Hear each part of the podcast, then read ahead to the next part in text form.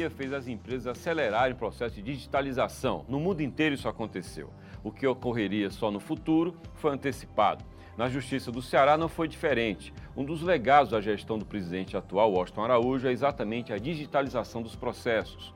O Washington Araújo, presidente do Tribunal de Justiça do Ceará, é o nosso convidado do programa de hoje.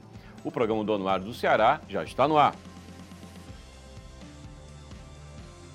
O Anuário do Ceará é um produto multiplataforma, está aqui na TV, na edição impressa que você encontra em bancas e livrarias com 680 páginas e também no nosso site, o. No site você encontra todos os conteúdos do conteúdo também impresso. Por exemplo, capítulo judiciário, também Ministério Público e Tribunal de Contas. A gente traz a ficha completa de cada uma dessas instâncias, dessas cortes, enfim, especialmente no Tribunal de Justiça, a gente traz o perfil de cada um dos 43 desembargadores. Na gestão atual, a propósito do tribunal, o desembargador Washington Araújo, que é o seu presidente, investe na digitalização. O tribunal obteve, inclusive, um empréstimo internacional para tocar esse projeto. Sobre essas questões, eu converso com o presidente do TJ Ceará, o Washington Araújo. Desembargador, muito obrigado por ter participado do nosso programa. E eu começo perguntando ao senhor com relação a esse empréstimo. É, já havia ocorrido, ou é a primeira vez que a Justiça do Ceará obtém um dinheiro externo para tocar um projeto como esse que o senhor toca? Bom dia, Jocélio. Bom dia, ouvintes, telespectadores.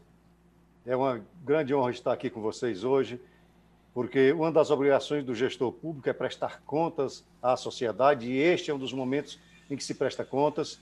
Na verdade, Jocélio, nunca houve uma operação de financiamento para um tribunal do país, financiamento externo, nunca houve. Essa é uma operação absolutamente inédita. Quando essa, nós levamos essa possibilidade para primeiro para o governador, que ele abraçou com entusiasmo essa possibilidade. Né? Tivemos defensores entusiastas dessa operação no secretário Mauro Filho, hoje deputado federal, na secretária Fernanda Pacobaíba, e nós, os nossos técnicos foram ao BID em Brasília, os representantes do BID aqui no Brasil, e eles se empolgaram e disseram: olha, pode ser um case, porque o BID tem operações com tribunais de outras nações mas no Brasil nunca houve.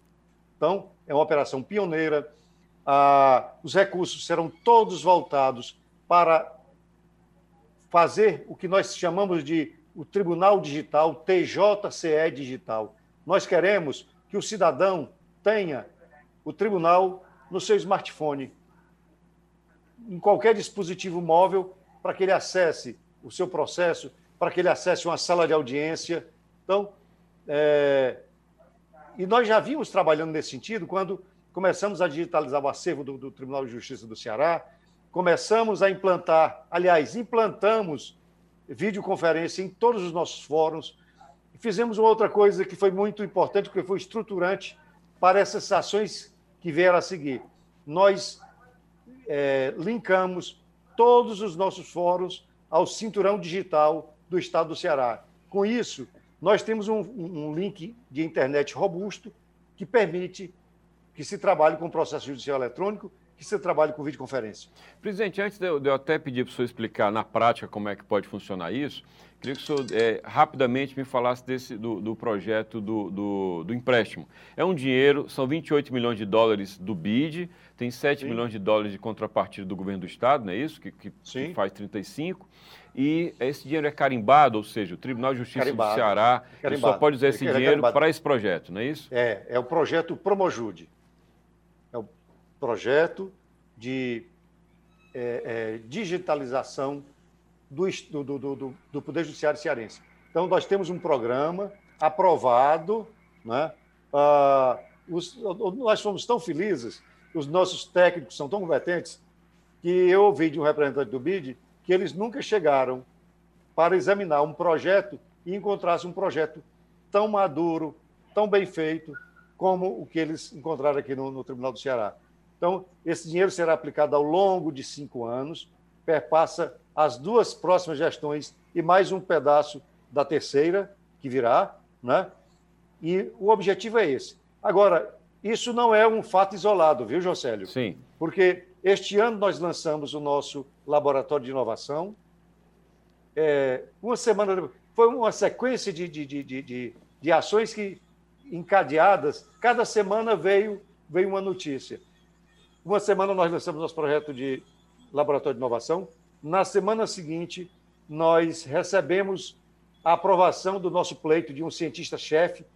Nós fomos incluídos no programa de cientista-chefe da Procap e hoje nós temos uma equipe de cientistas da academia trabalhando com os números do tribunal e é, é desenvolvendo soluções para os problemas que nós temos. É, o que nós queremos, Jocélio, é trabalhar com automação. Nós queremos, por exemplo, tirar do, do, dos nossos servidores essa obrigação de fazer trabalhos rotineiros e mecânicos que o sistema pode fazer automaticamente. Né? Tá. Nós queremos trabalhar com inteligência artificial, nós estamos desenvolvendo robôs para nos auxiliar na, na identificação de contas de devedores do fisco, do fisco estadual e dos fiscos municipais nas execuções fiscais. Né? Então, uma série de inovações que vão gerar mais produtividade, mais celeridade e dará ao cidadão cearense um tribunal melhor, é, um, uma melhor, um melhor acesso à justiça. O destino, o destinatário de todas as ações, na realidade, é o cidadão. Né? Uhum. Nós estamos investindo, ah. mas para dar ao cidadão um melhor serviço. O senhor pegou no celular agora há pouco, né, e, e simbolicamente Sim. mostrou como é que o senhor quer a justiça, que é na mão das pessoas. É, pelo desenho, pelo planejamento que o tribunal tem, quando é que as pessoas poderão é, prescindir, a, ou no, qual o máximo de, de, de, de situação, né, de aplicação desse projeto para que as pessoas resolvam a sua vida com a justiça pelo celular? Jocélio, isso já está acontecendo em, muitas, em muitos momentos. Nós já tivemos, por exemplo, um júri realizado em Nova Russas, em que o réu estava preso no Rio de Janeiro. Não foi possível trazê-lo, seria uma operação cara. Né? É, a juíza é, foi muito corajosa, né? ela marcou, ela tinha os equipamentos de videoconferência, no presídio do Rio também, e ela fez o júri todo por videoconferência, o réu lá. Quer dizer, nós temos audiências realizadas por videoconferência todos os dias, né? e o cidadão hoje pode fazer a audiência, participar da audiência usando o celular tranquilamente, tranquilamente. Mas o que nós queremos mesmo, Jocélio, é que o cidadão não precise ir ao fórum em, a não ser em situações excepcionalíssimas. Nós queremos dar ao cidadão a comodidade de resolver todos os seus assuntos com o Poder Judiciário de casa, do seu local de trabalho, sem precisar do deslocamento. É isso que se busca. Presidente, a gente sabe que o Brasil é feito de vários perfis, de várias realidades, né? de vários níveis. É um país muito díspare nos seus níveis. Sim. Quando a gente fala de tudo isso, eu fico imaginando que o cidadão de classe média, que tem um smartphone, que tem um pacote de dados, ele resolve a vida dele, ele, ele, ele gosta disso. O cidadão mais simples, por exemplo, que vai à defensoria pública, o sonho dele é resolver tudo numa única ida, porque ele voltar já é um deslocamento, sim. é um custo. Né? Sim, a defensoria sim, pública que lida com esse público mais humilde já sabe disso. O judiciário, é, quando planeja esse tipo de ação, presidente, em que medida ele leva em conta que uma massa, uma grande quantidade de cidadãos não terá acesso a isso e vai continuar necessitando da presença física? Mas nós continuaremos atendendo fisicamente o cidadão. Nós não estamos desmobilizando um serviço de atendimento presencial e deixando só o, auto, o atendimento, o autoatendimento ou o atendimento remoto. Não. Nós temos a nossa estrutura do fórum, dos fóruns serão mantidos, o cidadão será atendido, se ele não tiver outro recurso. O que nós queremos é o cidadão que tem um smartphone, que tem acesso à internet, ele pode resolver tudo à distância. Tá. Mas nós vamos continuar atendendo, sim, a todos que forem aos nossos fóruns. Né? Isso é ponto pacífico. Qual é a, o nível de resistência que o senhor percebe? É natural que haja, não é? Da parte do, tanto dos servidores como dos magistrados, em relação a essas com relação a essas inovações, ao uso da tecnologia. Isso acontece até em empresa privada. Quando você, quando o gestor da empresa privada se sente talvez incomodado em ver que o poder que ele concentra passa a ser diluído ou é, é, simplificado. Como é que acontece isso na realidade do TJ do Ceará, presidente? Jocélio, Na verdade, até as instâncias é, que planejam o judiciário brasileiro, o CNJ, por exemplo, ele fazia restrição ao teletrabalho. Ele limitava a um terço da força de trabalho. Os tribunais só poderiam colocar em teletrabalho um terço daquela força de trabalho. É, digamos assim, uma regulamentação que limita as ações da gestão pública. E a gente fica até pensando, por que é que fazem isso? Mas é aquela história, o medo do novo, do desconhecido. Né? E a pandemia, ela serviu para isso, para mostrar que a coisa pode funcionar, funcionar bem, né? mesmo com o servidor trabalhando remotamente. A nós, não. nós fomos pegos aqui no Ceará, uhum. prevenidos, não que nós esperássemos a pandemia, mas as nossas ações já eram voltadas para um cenário em que se permitisse atuar remotamente, trabalhar remotamente. Né? Eu, eu dizia, eu, eu, conversando aí do ano passado com, com o presidente da OAB, por exemplo, tem sido um grande parceiro do Tribunal de Justiça, e essa parceria, esse clima, esse relacionamento amistoso, amigável e cooperativo tem resultado em grandes ganhos para a classe dos advogados. Porque muita coisa, eu vou exemplificar algumas ações aparentemente muito simples, mas que os advogados tinham muita dificuldade no dia a dia. As informações que o advogado acessava pelo computador eram muito limitadas. E isso se fazia por uma questão de segurança. Na conversa que se no, no diálogo que se estabeleceu com, com a Ordem dos Advogados, com os dirigentes da Ordem, com os advogados de um modo geral, eles começaram a, pleitear. Por que, é que não se tem mais acesso? E eu mandei varrer o sistema todo para ver o que é que não é informação sensível. O que não foi informação sensível, permita que o advogado tenha acesso. Nós permitimos que o advogado visse mais de 200 movimentações processuais que antes ficavam ocultas. Nós permitimos que é, o advogado passasse a apresentar as suas petições remotamente, sem, sem precisar se deslocar para a comarca. Isso ainda em agosto do ano passado.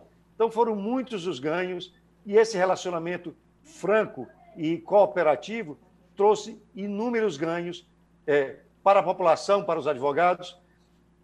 Então, Jocélio, é, tá. é, é, é uma resistência natural, né? Eu, é. Assim, e a resistência natural, né? E nós, nós vimos trabalhando nesse sentido, e eu já dizia: olha, o meu, o meu objetivo, o meu sonho é que o advogado, o promotor, o defensor público façam a audiência, participem da audiência, sem se deslocar para o fórum. A tecnologia está aí para isso. Não é? Tá.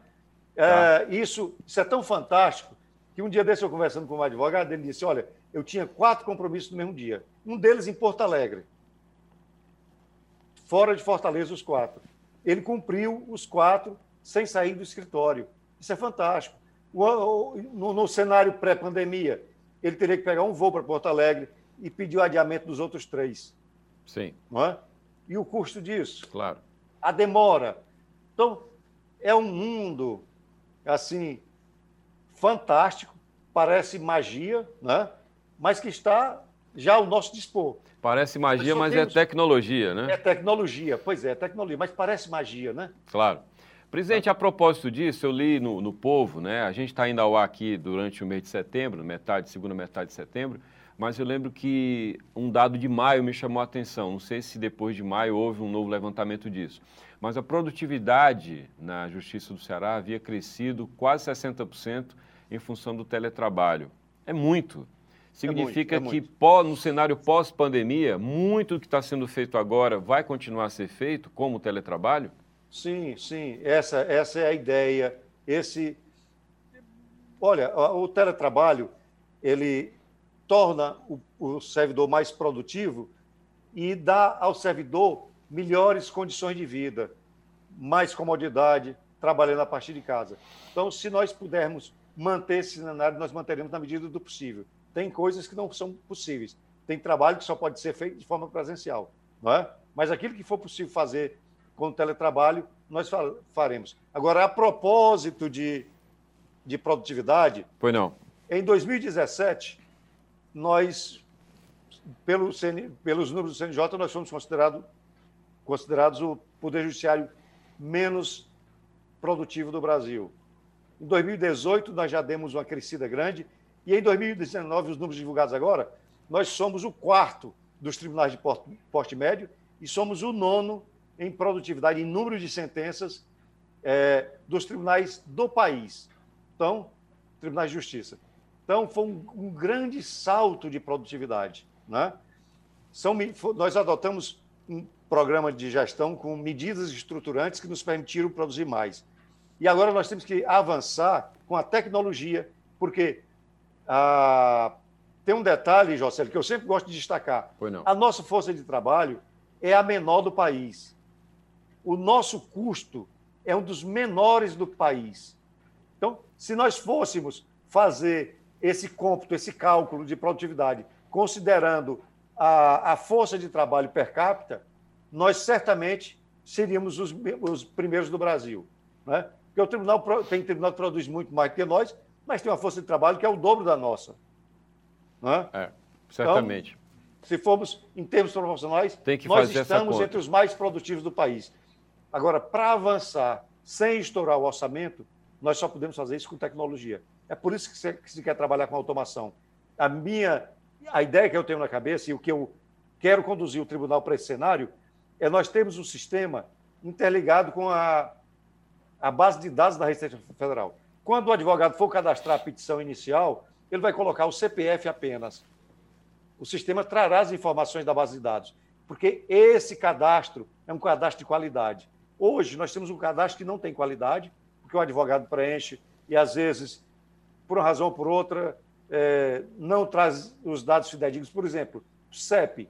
Se trouxer o CEP genérico do Ceará, 60 mil, não quer dizer nada. Né?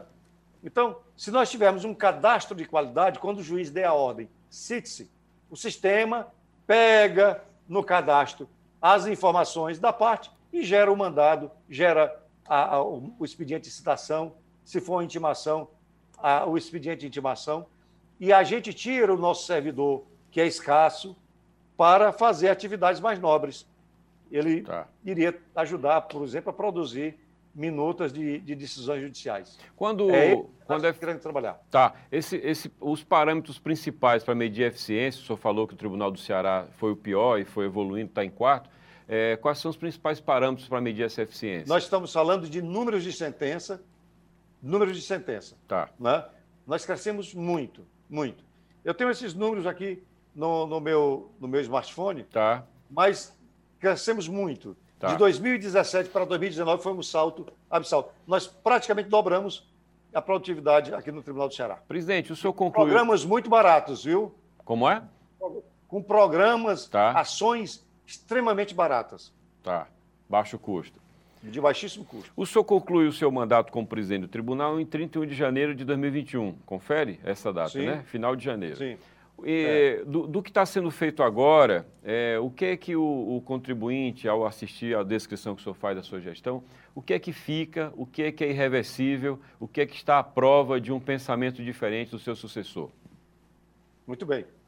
Nós temos hoje no Tribunal do Ceará, no Poder Judiciário do Ceará, uma coisa que era não, não havia no passado, continuidade administrativa.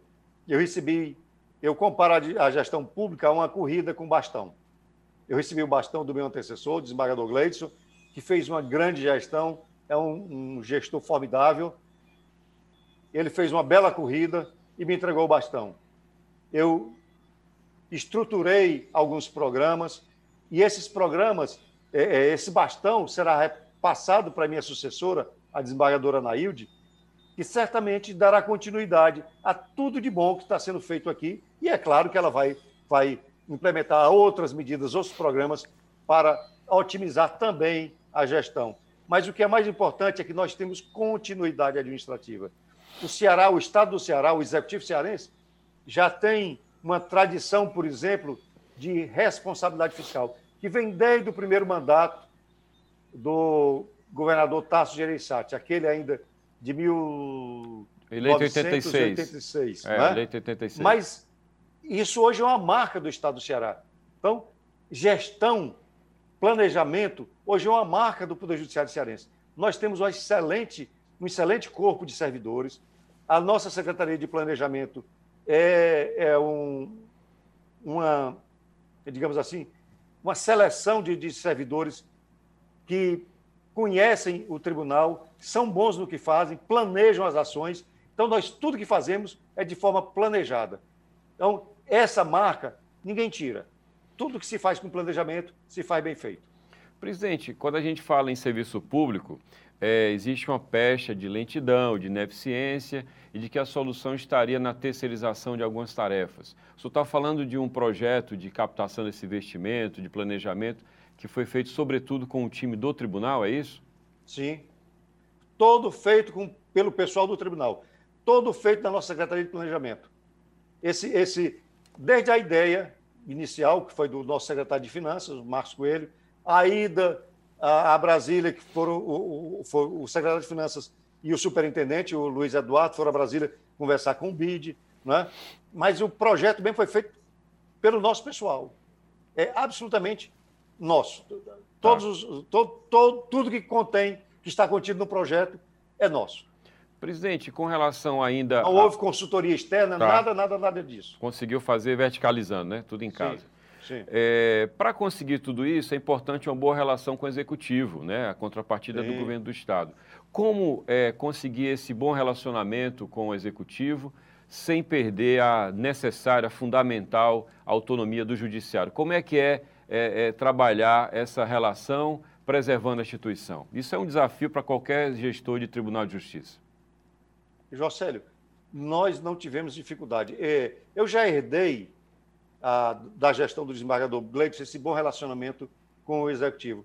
E o governador Camilo Santana, ele tem um comportamento absolutamente republicano, ele pensa nas instituições, é, o relacionamento entre o executivo e o judiciário. É claro que tem o presidente do tribunal que conversa com o governador do estado, o chefe do executivo. Mas é um, um relacionamento absolutamente republicano em que se pensa no bem da instituição e, principalmente, no destinatário das nossas ações, que é o cidadão.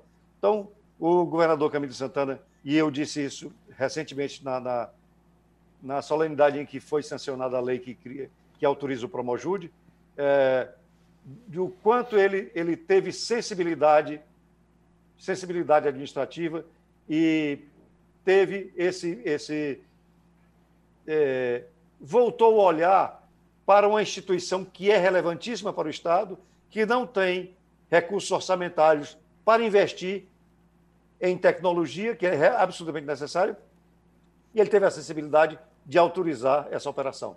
Mas o, o, o relacionamento é franco, é aberto e republicano.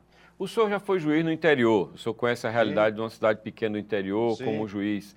O que é que essa experiência lá do começo da sua carreira é, ajudou ou ajuda na decisão que acontece no gabinete aqui em Fortaleza? Porque eh, as pessoas, o cidadão comum, ele olha para a justiça com um olhar muito distante. E a justiça Sim. também se coloca distante dele, no mais das vezes, por toda a liturgia que envolve, por todo o aparato. E essa liturgia, essa, essa, essa atitude vetusta do judiciário, se por um lado protege a instituição, também afasta das pessoas. Como, como a sua, experiência da vida real do juiz lá na ponta versus a liturgia de um cargo dialogaram a sua gestão, presidente? Como é que o senhor vê isso no judiciário? É uma pergunta complexa, mas eu queria que o senhor tentasse resumir uma resposta. Vamos lá.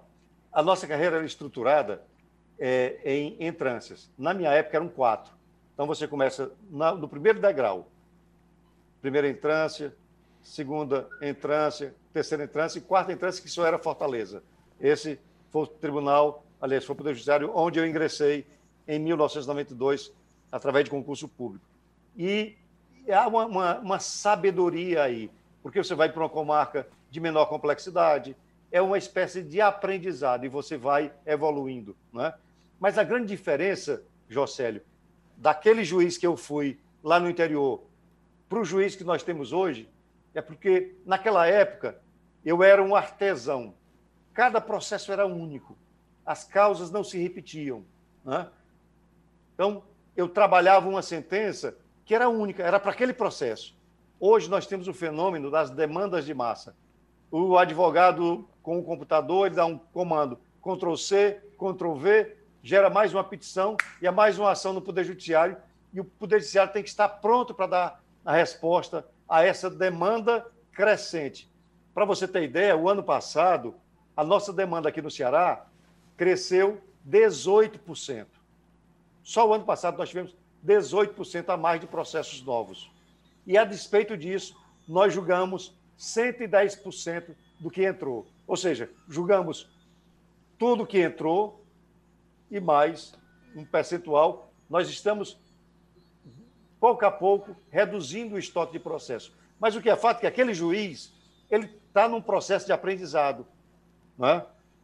E aí ele vai se, se, se deparando com, com questões mais complexas, causas mais complexas, para que ele vá amadurecendo como julgador. Né? E hoje, a nossa preocupação não é com, com essa, essa causa única. Nossa preocupação é com a demanda de massa, porque é, é, as causas se avolumam e o Poder Judiciário tem que estar preparado para dar vazão a essa avalanche de processos. E isso só se vai conseguir com tecnologia, porque se formos trazer gente para dar conta, nós vamos inchar o orçamento e não temos recursos para isso. O estado do Ceará é um estado pobre. Tá. Né? E, e, então nós temos que trabalhar tá. com tecnologia. Falando eh, rapidamente, ainda voltando à questão Sim. conceitual do judiciário, a proximidade com as pessoas. Como Sim. fazer com que o juiz mantenha a distância necessária? A vida de um juiz não é fácil, ele tem que manter é. distâncias, não é? Institucionais, Sim. distâncias no Sim. próprio relacionamento pessoal, não é? O bom é. juiz, ele atenta para isso, ele, ele se preserva, né? E, ao mesmo tempo, o judiciário tem que estar perto das pessoas. Então, esse exercício, desembargador, é que me chama a atenção. Como é que o judiciário pode é, é, se mostrar para as pessoas, perto delas, né? É, quando é que a gente vai, vai é, conseguir um nível de maturidade do judiciário que ele possa abrir mão de certas liturgias né, que causam esse distanciamento? Eu estou falando de, é. de, de, de, que o senso comum chama de mordomias, regalias e etc. e tal, mas que também pode ser visto como um, um, uma proteção natural, até por segurança. Olha, Jocélio, você falou em regalias, mordomias, e há muita distorção, muita distorção. Por exemplo, se falava de é, o auxílio moradia, né? Aí, nunca, nunca, só do judiciário. Ninguém nunca disse que o auxílio moradia ele foi criado não para o judiciário, mas para o Ministério Público. Eram os promotores que recebiam. Tá. E, e, e, isso criava uma distorção, porque não se tinha reajuste. Nós passamos seis anos sem reajuste. É, é, a remuneração ia ficando, ia sendo corrida pela inflação e aí se trouxe isso também para os juízes, porque os promotores já recebiam, os membros do Ministério Público Federal, né? mas o, o problema do judiciário, Jocélio, é porque, como ele é a instituição mais visível das carreiras jurídicas, as pedras são todas dirigidas a ele. Nós, nós temos os, os ônus e os bônus das outras carreiras. Por exemplo, é, a, se diz a justiça, a polícia prende, a justiça solta. Sim. Não, na verdade, quem prende é o judiciário. E quem solta também é o judiciário. Né? Porque quem manda prender é o juiz. Claro. Né? Mas não se diz que quem vai cumprir a ordem do juiz é a polícia. Então, é a polícia prende e o judiciário solta. Né? Então, é, nós às vezes temos mazelas em outras instituições, mas aí tem o, o carimbo genérico, é a justiça e a justiça para o cidadão é o Poder Judiciário. Mas às vezes não é o Poder Judiciário, é uma outra instituição, não é? Claro. E aí nós levamos, levamos a pecha. Mas voltando à sua questão. É, um minuto, Bardo, um minuto para o senhor resumir. Um esse, essa Vamos resposta lá. seria complexa. Não é bem, não é bem distanciamento. É, você falou a palavra preservação, porque o juiz ele tem que ser e parecer honesto. O juiz não pode estar na comarca do interior de braços dados com o chefe político, frequentando a mesa de um e a mesa de outro. Isso pode. Né? Esse distanciamento, na verdade, é a preservação da instituição, da autonomia do juiz. Né? Eu vejo dessa forma. Correto. Mas os juízes hoje, Jocélio, nós estamos hoje, temos hoje uma nova geração. Rapaz, é, faz gosto ver como são preparados, como são dedicados.